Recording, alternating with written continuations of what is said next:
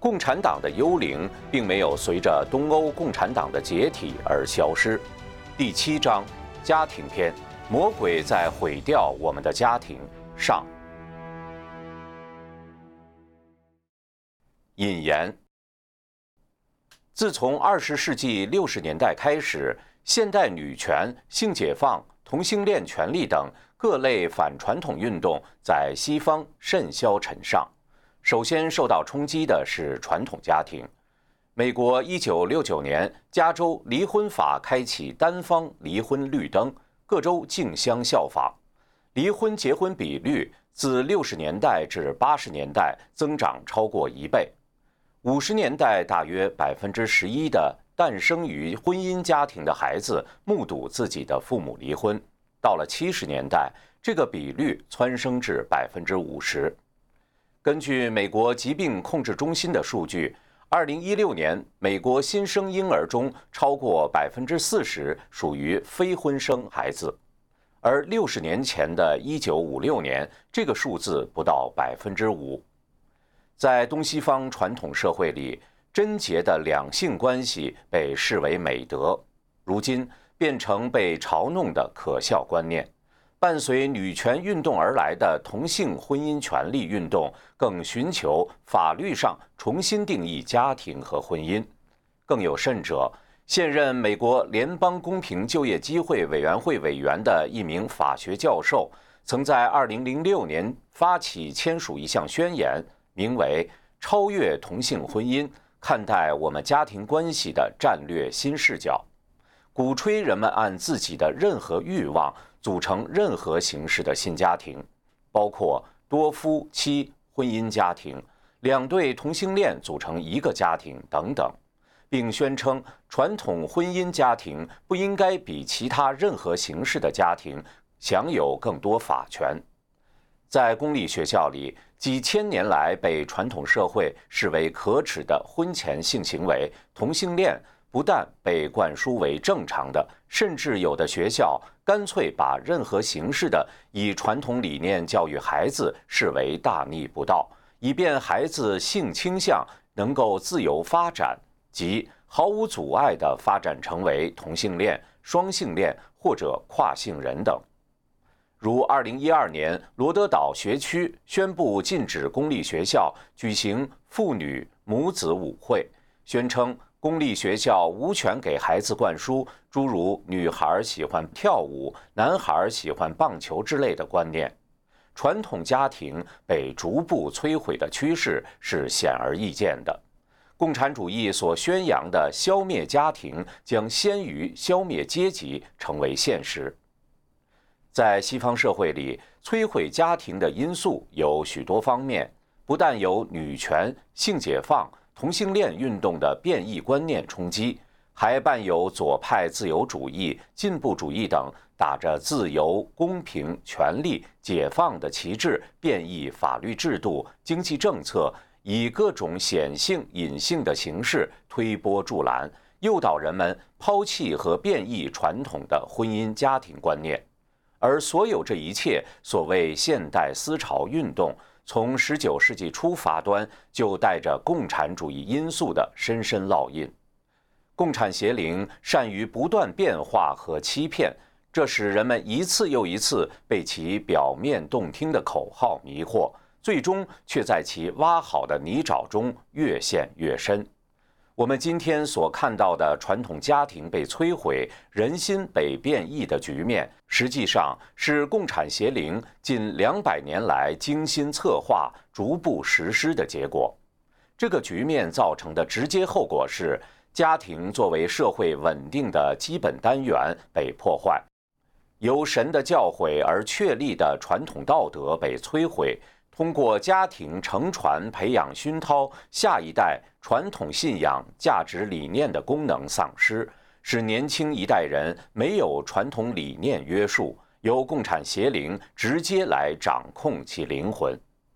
一，神给人留下的传统家庭，在东西方的传统文化中，婚姻乃是由神设立，为天作之合，不可毁弃。男人和女人都是神按照自己的形象造的，在神的面前都是平等的众生，但同时神也让男女生理上有所差别，并为男女双方规定了各自的角色。在西方传统中，女人是男人骨中的骨，肉中的肉，男人要像爱护自己的身体一样爱护妻子，甚至不惜舍己维护妻子；而女人则应当配合与帮助丈夫。使二人成为一体，男人负责在外流汗满面才得糊口，以支持家庭；女人生产儿女必多受苦楚，都源于人的不同原罪。类似的，在东方传统文化中，男人为阳，向天，当自强不息，有承载风雨、呵护家庭的责任；女人为阴，像地，以厚德载物。当柔顺体贴，有相夫教子的义务，男女各居其位，才能阴阳和合，子女才会健康成长。传统的家庭发挥着传承信仰、道德、维护社会稳定的功能。家庭是信仰的摇篮，价值承传的纽带。孩子的人生第一个老师就是父母。孩子如果从父母的言传身教中学到无私、谦卑、感恩、坚韧等等传统美德，必将会使其受益终生。传统的婚姻生活也促进男人和女人自身品行健康成长。他要求丈夫和妻子以一个全新的态度对待自己的情感和欲望，体贴包容对方。这一点和变异的同居生活有本质上的区别。人的情感总有阴晴变幻，两人高兴了在一起，不高兴了就分手。这种关系和一般的朋友关系没有区别，并不需要婚姻来约束。马克思则鼓吹情感上无任何约束的性爱，当然就是要解体传统婚姻，消灭家庭。二。共产主义以消灭家庭为目标。共产主义认为家庭是私有制存在的形式，消灭私有制必然要消灭家庭。原教旨共产主义把经济因素作为主导家庭关系的关键。当代的马克思弗洛伊德主义在把人的性欲视为理解家庭问题的钥匙。二者相同之处。都是把人的基本伦理道德抛在了一边，崇尚物质欲望，实际是把人变为兽，从而通过变异人的理念来摧毁家庭。共产主义有一个很迷惑人的学说，就是要解放全人类。这不仅仅是经济意义上的解放，也包括解放人类自身。解放的对立面是压迫。那么，在人类自身的解放中，压迫来自哪里呢？共产主义给出的回答是：压迫来自自己的观念。这个观念是由社会传统道德强加的。传统的父权家庭观念压迫女性，传统的性道德压迫人性。共产主义解放自己的理论被后世的女权主义、同性恋权利运动继承发展。导致反对传统婚姻家庭、性解放和同性恋等等反传统的观念大行其道，成为魔鬼消灭家庭的重要工具。共产主义要推翻一切传统的道德观念，这一点在《共产党宣言》中有明确的表述。三，共产主义的淫乱基因。共产邪灵处心积虑破坏传统家庭。早在19世纪初，魔鬼选择了空想社会主义代表人物，播撒其思想种子。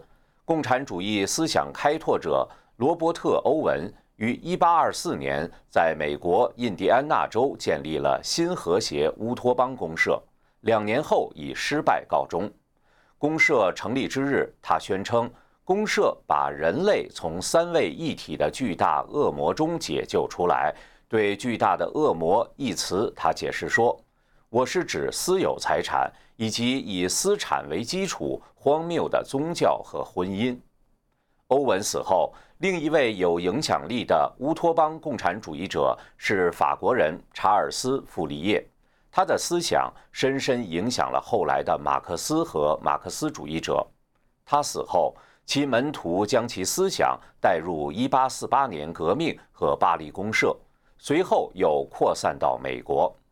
傅立叶首次编造了“女权”一词，在他的理想共产社会称作法朗集中。传统家庭被嗤之以鼻，群交狂欢派对被高度赞颂为充分解放了人类的内在激情，并宣称公平社会应该对性弱势者，如年老、长相丑陋者给予照顾，以保障人人享有性满足的权利。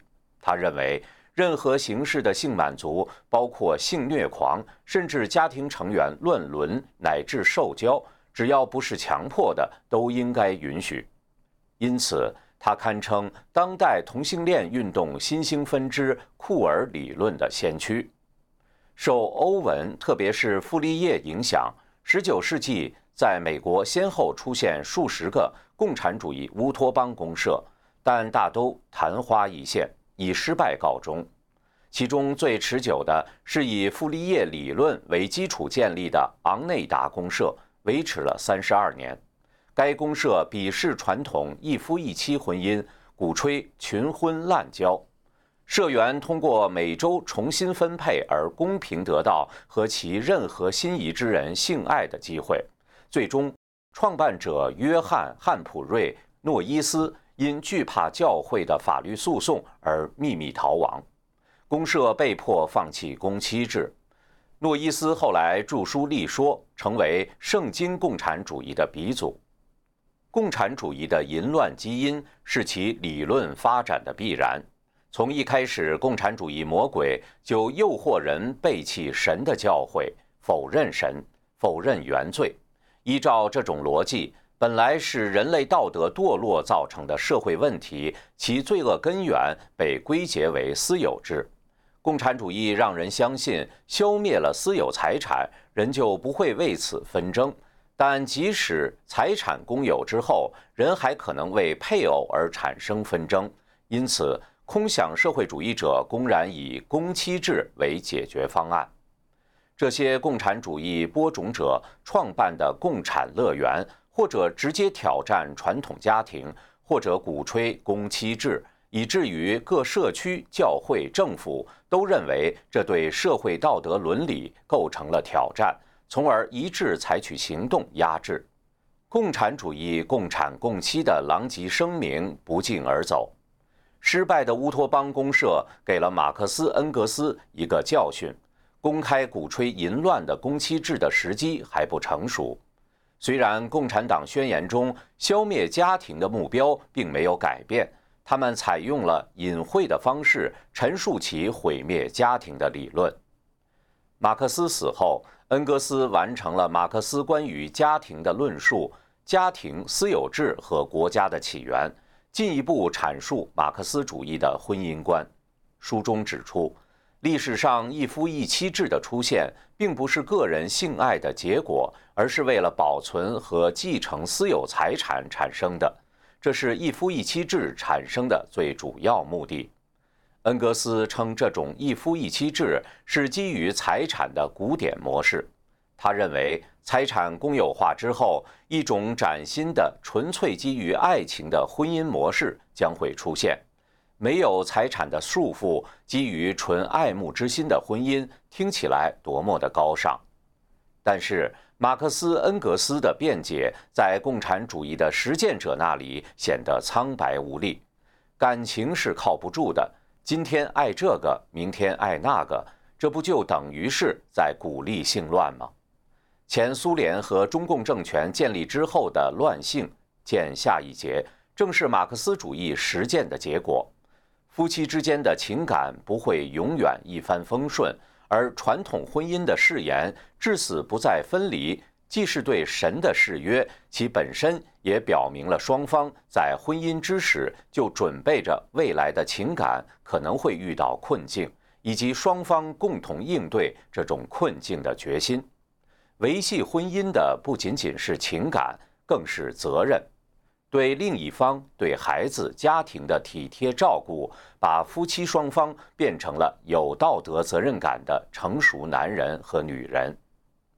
马恩在家庭私有制和国家的起源中鼓吹，在共产社会中，财产公有、家务劳动职业化，生了孩子也不用担心，因为照看和教育孩子由国家负责。这样完全不必担忧任何后果，而这一切正是今天最主要的经济和道德压力，妨碍了姑娘把自己彻底献给所爱的男子。这难道不足以带来无任何约束的性交，以及随之而来社会更宽容对待女人贞洁的荣耀和失贞的耻辱吗？马恩所鼓吹的，尽管常常用自由、解放。爱等词汇掩盖其真实含义，实际是放弃人的道德责任，使人的行为完全受欲望主宰。但无论是傅立叶还是马克思时代，多数民众还没有彻底背离神的教诲，对于共产主义的淫乱思想尚有相当的戒备。即便马克思本人也想象不到。二十世纪以后的人类是如何以各种借口接受其淫乱思想和实施其消灭家庭的目标的？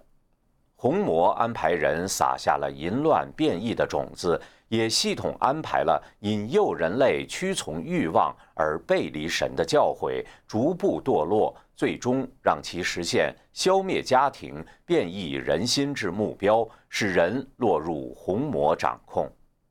四。共产政权下的共产共妻实践。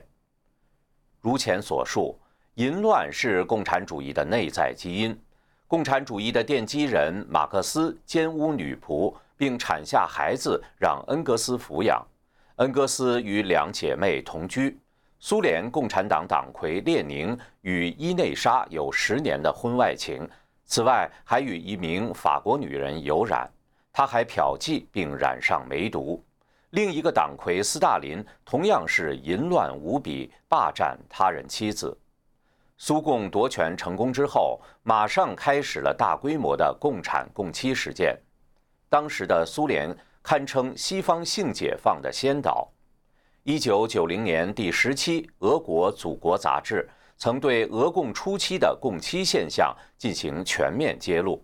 称在性革命中的典型表现是领袖们的私生活，如托洛茨基、布哈林、安东诺夫、科伦泰等人，他们的私生活像狗的交配一样随便。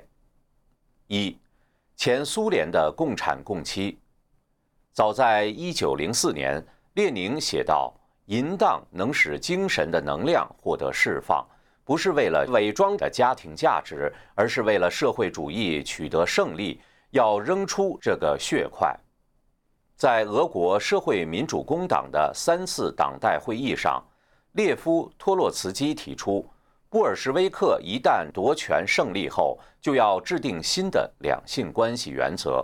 共产主义理论要求摧毁家庭，过渡到性需求的自由时期。并提出教育孩子的责任要全部交给国家。一九一一年，托洛茨基给列宁写信称：“毫无疑问，性压迫是奴役人的主要手段。只要有压迫，就不可能有真正的自由。家庭就像是资产阶级结构的组成，使他完全失去了自由。”列宁回复说：“不仅仅是家庭。”所有关于两性关系的禁忌都必须废除。我们可以向女权学习，甚至有关同性恋的禁令都必须废除。布尔什维克夺权后，于1917年12月19日公布的列宁条令中，包括废除婚姻、取消惩罚同性恋等内容。当时，苏联有一个非常狂热的口号：“打倒廉耻。”布尔什维克为了尽快地打造出社会主义的新人类，就通过街头裸体漫游来变异人的思想。他们四处游荡，狂热地歇斯底里地大喊：“打倒廉耻！廉耻是苏维埃人民过去的资产阶级。”一九一八年十二月十九日，在彼得格勒为庆祝废除婚姻法令纪念日，女同性恋团体举行庆祝活动。托洛茨基在他的回忆录中证实了此事。他说：“女同性恋游行庆祝的消息令列宁非常高兴。列宁还鼓励更多人裸体走出来，继续努力吧，同志们。”一九二三年，苏联小说《三代人的爱》使杯水主义一词不胫而走。小说作者是社会福利人民委员及部长阿里克山德拉·科伦泰。科伦泰是一个从传统家庭中杀到布尔什维克阵营里寻找妇女解放的斗士。小说宣扬的杯水主义，实质上就是性放纵的代名词。在共产主义社会里，满足性欲的需要就如喝一杯水那样简单和平常。杯水主义在工人，特别是青年学生中间得到传播。当时的苏联，非婚性爱大量出现，青年的性放纵已然公开。目前，我们年轻人的道德观念应该是这样的：知名共产主义者斯米多维奇在一九二五年三月二十一日的。共青团真理报上撰文写道：“每一个共青团员，包括未成年的以及工农速成学校的每一个学生，都有权满足性欲。这一观念应该成为我们的信条。节制欲望是资产阶级的观念。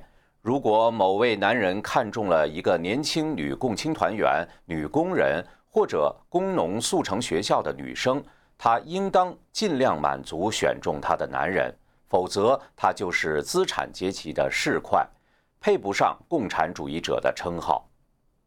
不仅如此，社会上还出现了大规模的离婚运动。保罗·坎格尔在《破坏家庭：从共产党到进步主义，左派怎样破坏我们的家庭和婚姻》一书中写道：“离婚率如火箭一般窜升，在人类历史上罕见。”短时间内，似乎莫斯科的每个人都在离婚。一九二六年，美国有影响力的《大西洋月刊》发表题为《苏联人为消灭婚姻奋斗》的文章，报道当时苏联令人震惊的情况。前苏联性解放期间还出现瑞典家庭现象，是指很多人不分男女同居而住。通常由十至十二名志愿者组成家庭，虽叫瑞典家庭，但是和瑞典人没有任何关系，纯粹的俄式。这一现象大开乱交和性乱之门，造成伦理崩塌、家庭分裂、同性恋、性病、强奸等事件激增。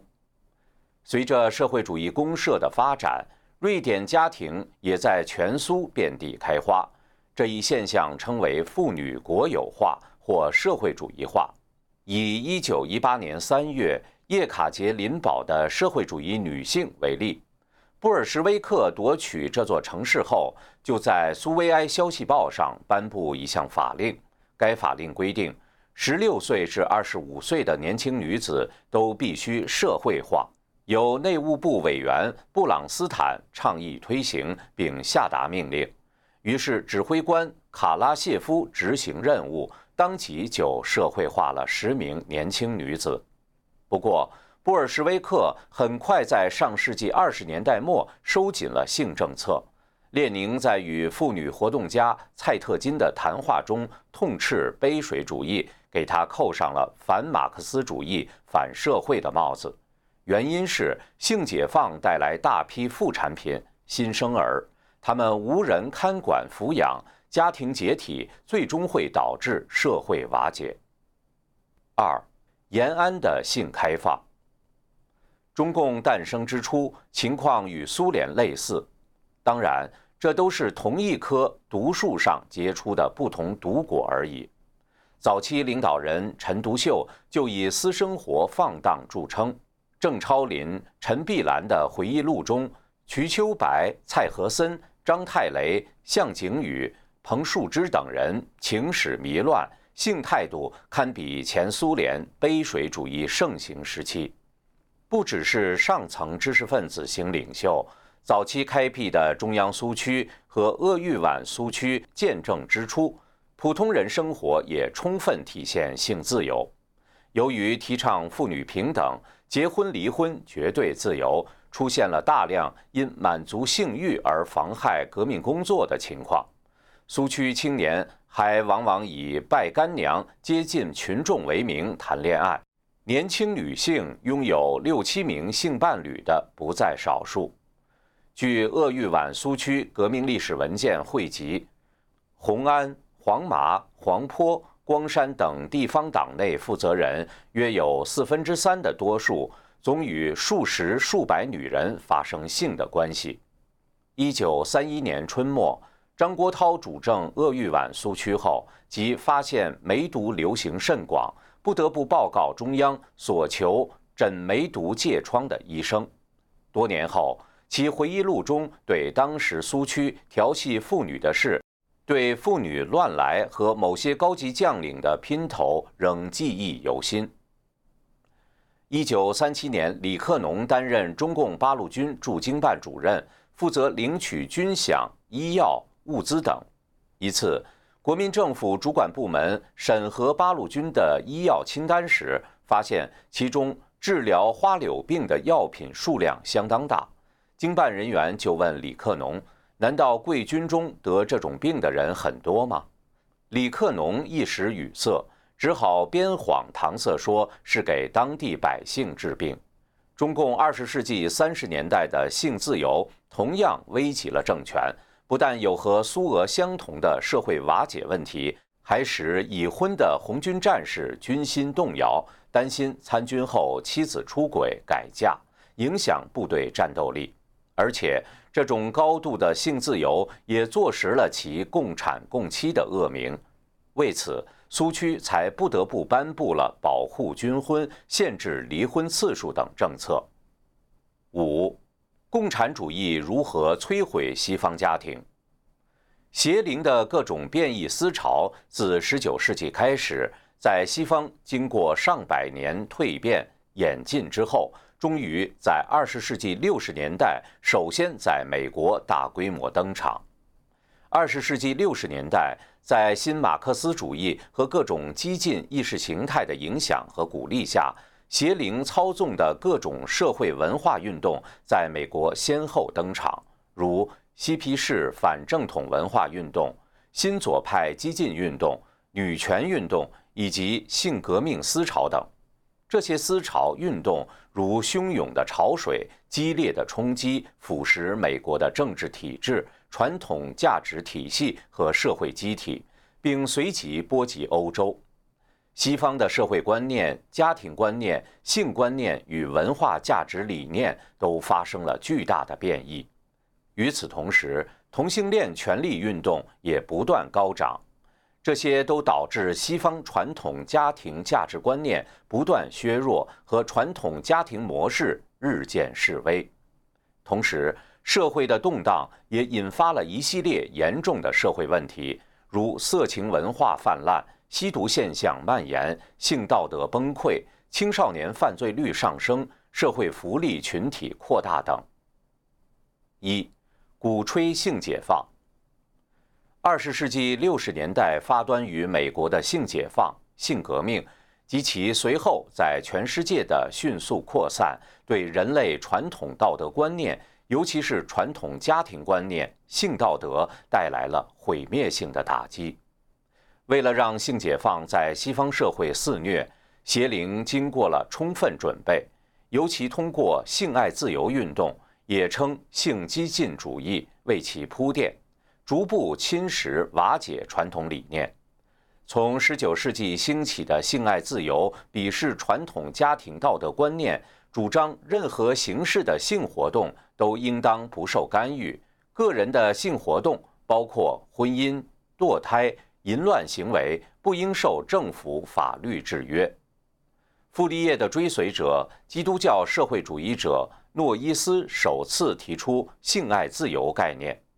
性爱自由在近代的主要推手几乎都是社会主义者或深受社会主义思想影响者，如英国性爱自由先锋、是社会主义哲学家卡彭特，他也是同性恋权利运动的早期倡导人。该运动最知名的倡导者英国哲学家伯特兰·罗素是公开的社会主义者，也曾是废边社成员。他声称道德不应限制人类本能的快乐，鼓吹婚前和婚外性行为。法国性爱自由最主要的先行者阿尔曼，早期是无政府共产主义者，后来发展了傅立叶的乌托邦共产主义，开创了法国个人无政府主义，属广义社会主义范畴，鼓吹滥交、同性恋、双性恋。无政府主义属广义社会主义范畴者弗莱明是澳大利亚的性爱自由开拓者等等。性爱自由运动在美国结出的一个重要果实，是一九五三年起家的色情杂志《花花公子》。杂志采用铜版纸，给人一种艺术的错觉，再加上造价不菲的彩色印刷，传统观念中被视为下三滥的粗俗色情题材，一下子跃入主流社会，成了高档休闲杂志。半个多世纪以来，他把性自由的毒素扩散给全球普通民众，肆意侵袭着传统性道德观念。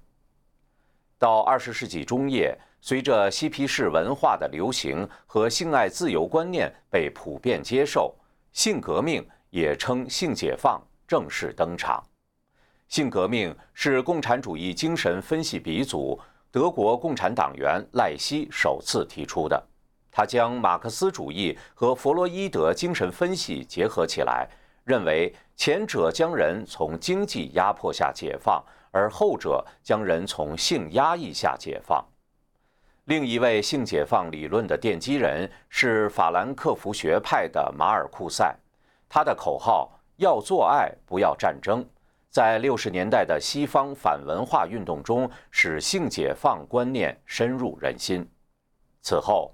随着动物学家金赛发表《人类男性性行为报告》和《人类女性性行为报告》，以及口服避孕药的普遍使用，性解放观念在六十年代红遍西方。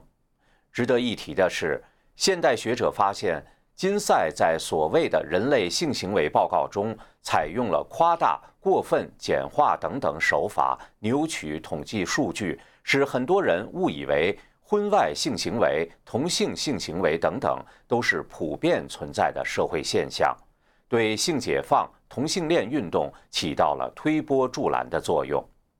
一时间，性解放成为现代社会的时髦道德价值观，在青少年圈子里，放纵的性生活被视为正常。十几岁的女孩若敢于承认自己是处女，会受到同伴的耻笑。资料表明，1954年至1963年之间达到15岁的美国人，也即60年代的青年中，82%的人在30岁之前有过婚前性经验。到2010年代，结婚前仍为处女的新娘仅为 5%，18% 的新娘婚前有过十个以上的性伴侣。性成为大众文化的流行主题。以性描写招揽读者的文学作品充斥市场，儿童不宜的 X 级影片受宠于各大影院。二，鼓吹女权，唾弃传统家庭。一，女权运动背后的共产主义推手。女权运动是共产邪灵利用来破坏家庭的另一驾轻就熟的工具。早期女权运动也称第一波女权运动，十八世纪发端于欧洲，主张妇女应当在教育、就业和政治方面享有与男子同等的待遇。十九世纪中叶，女权运动的中心从欧洲转向美国。第一波女权运动发生时，传统家庭观念的社会基础依旧强盛。这时的女权运动并不主张直接挑战传统家庭。当时影响力显著的女权主义者，如18世纪英国的玛丽·乌斯东奎夫特，19世纪美国的玛格丽特·富勒，19世纪英国的约翰·斯图亚特·密尔，都主张一般女性婚后应以家庭为主，女性的潜能主要是在家庭领域里发展，女人充实自己是为了家庭，如教育子女、管理家政等。而那些特别优秀的特殊女性，应该不受任何阻碍，自由发挥她们的才能，甚至和男性一较长短。二十世纪二十年代后，随着妇女选举权获得各国法律承认，第一波女权运动渐趋平静。此后，随着大萧条的冲击和二战的影响，女权运动基本偃旗息鼓。与此同时，共产邪灵也早早埋下了摧毁传统婚姻家庭和性道德观念的种子。早期的空想社会主义者在19世纪就为现代激进女权运动奠定了方向。被称作女权主义之父的傅立叶宣称，婚姻把妇女变成了私有财产；欧文把婚姻诅咒为邪恶。这些空想社会主义者的思想被一批女权主义者继承并发展，如19世纪女权主义者莱特继承了傅立叶的思想，主张实现女性的性观念自由；英国女权活动家惠勒继承了欧文的思想，激烈谴责婚姻把女人变成了奴隶等等。同时，社会主义女权活动者也是19世纪女权运动的重要组成部分。当时，法国最有影响的女权刊物，如法国第一份女权主义日报《妇女之声》、《自由妇女》，后更名为《妇女论坛》、《妇女政治》、《妇女评论》等，其创办者或是圣西门乌托邦主义者，或是傅立叶的追随者。由于当时女权主义和社会主义的紧密联系遭到当局严厉审查，我们看到，当第一波女权运动如火如荼地进行着的同时，红魔也同时安排了各种激进思潮冲击传统家庭婚姻观念，为随后到来的更加激进的女权运动做了铺垫。第二波女权运动始于上世纪六十年代末的美国，随后波及到西欧及北欧，并迅速扩展到整个西方世界。六十年代末期的美国社会正处于一个动荡不定的时期，伴随着民权运动、反越战运动，各种激进的社会思潮纷纷抬头，女权主义趁机以更激进变异的面目出现并风行世界。奠定这一波女权运动第一块基石的是1963年出版的《女性的奥秘》，以及该书作者贝蒂·弗里丹发起成立的全国妇女组织。该书作者从一个郊区中产阶级家庭妇女的角度，激烈批评女性的传统家庭角色。认为传统的快乐、满足、幸福的家庭主妇形象是所谓父权社会塑造的迷思。他认为，中产阶级的郊区家庭是美国妇女舒适的集中营。受过教育的现代妇女应该跳出满足于相夫教子的成就感，在家庭之外实现真正的自我价值。数年后，更激进的女权主义者主宰了全国妇女组织，继承并发展了弗里丹的女权思想。他们认为，女性自古以来都是被父权文化所压迫的。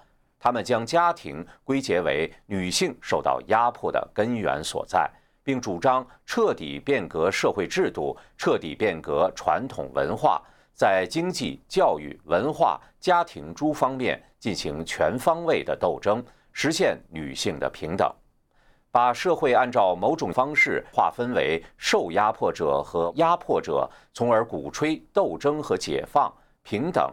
这正是共产主义的核心要旨。传统马克思主义以经济地位划分人群，新女权主义则以性别划分人群。事实上，女性的奥秘的作者贝蒂·弗里丹，并非如书中所暗示，是一个厌倦家庭琐事的中产阶级郊区家庭妇女。史密斯学院的教授霍热维茨于1999年写了传记《贝蒂·弗里丹及其女性的奥秘的出笼》，他的调查揭示，弗里丹从大学时期到上世纪五十年代，一直是激进的社会主义活动家，曾先后担任几家由共产党主导的工会组织喉舌报刊的专业记者。霍热维茨并找到他当年写的这些文章。他在伯克利加州大学期间加入共青团，并两次申请加入美国共产党。但美国共产党没有接受，因其党外身份更能发挥作用。他自己授权的传记作者朱蒂·韩尼斯也不讳言他是马克思主义的信奉者。美国学者凯特·威根特在《红色女权主义》一书中指出，实际上女权主义在二十世纪初到六十年代的美国并没有沉寂，包括安东尼·弗莱克斯纳。勒纳、米拉姆等等一大批有共产主义背景的红色女权主义作者，在这一时期为随后到来的第二波女权运动进行了多方面的理论铺垫。安东尼早在1946年就运用马克思的分析方法，以白人压迫黑人做类比，指出男性同样压迫着女性，只是由于受麦卡锡反共影响。共产主义臭名昭著，他们从此闭口不谈自己的红色背景。在欧洲，法国作家西蒙德·波伏娃以代表作《第二性》引领第二波女权风潮。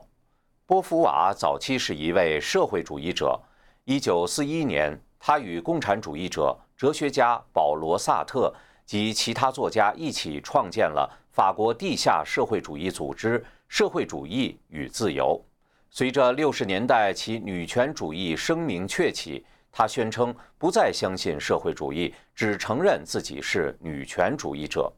他主张女人不是生成的，而是形成的，鼓吹虽然性是由人的生理特征决定的，而性别则是在人的社会性的影响下后天所形成的一个自我认知的心理概念。认为女孩顺从、乖巧、爱撒娇、赋予母性的女性气质，全都来自后天的父权社会精心设计的神话，为的是维持父权社会对女性的压迫。他主张女性冲破传统理念，实现不受约束的自我。这种思想实际为同性恋、双性恋、变性等等各类变异观念提供了温床。此后，各类形形色色的女权思想层出不穷，基本都继承了女性不平等来自于传统父权社会的压迫。因此，对女权主义者来说，传统家庭婚姻观念是实现女性平等的主要障碍。波伏娃认为，婚姻让女人受制于丈夫，同妓女一样令人恶心。她同萨特保持终身情人关系而拒绝结婚。与此同时，她也和其他男人保持偶然的爱情。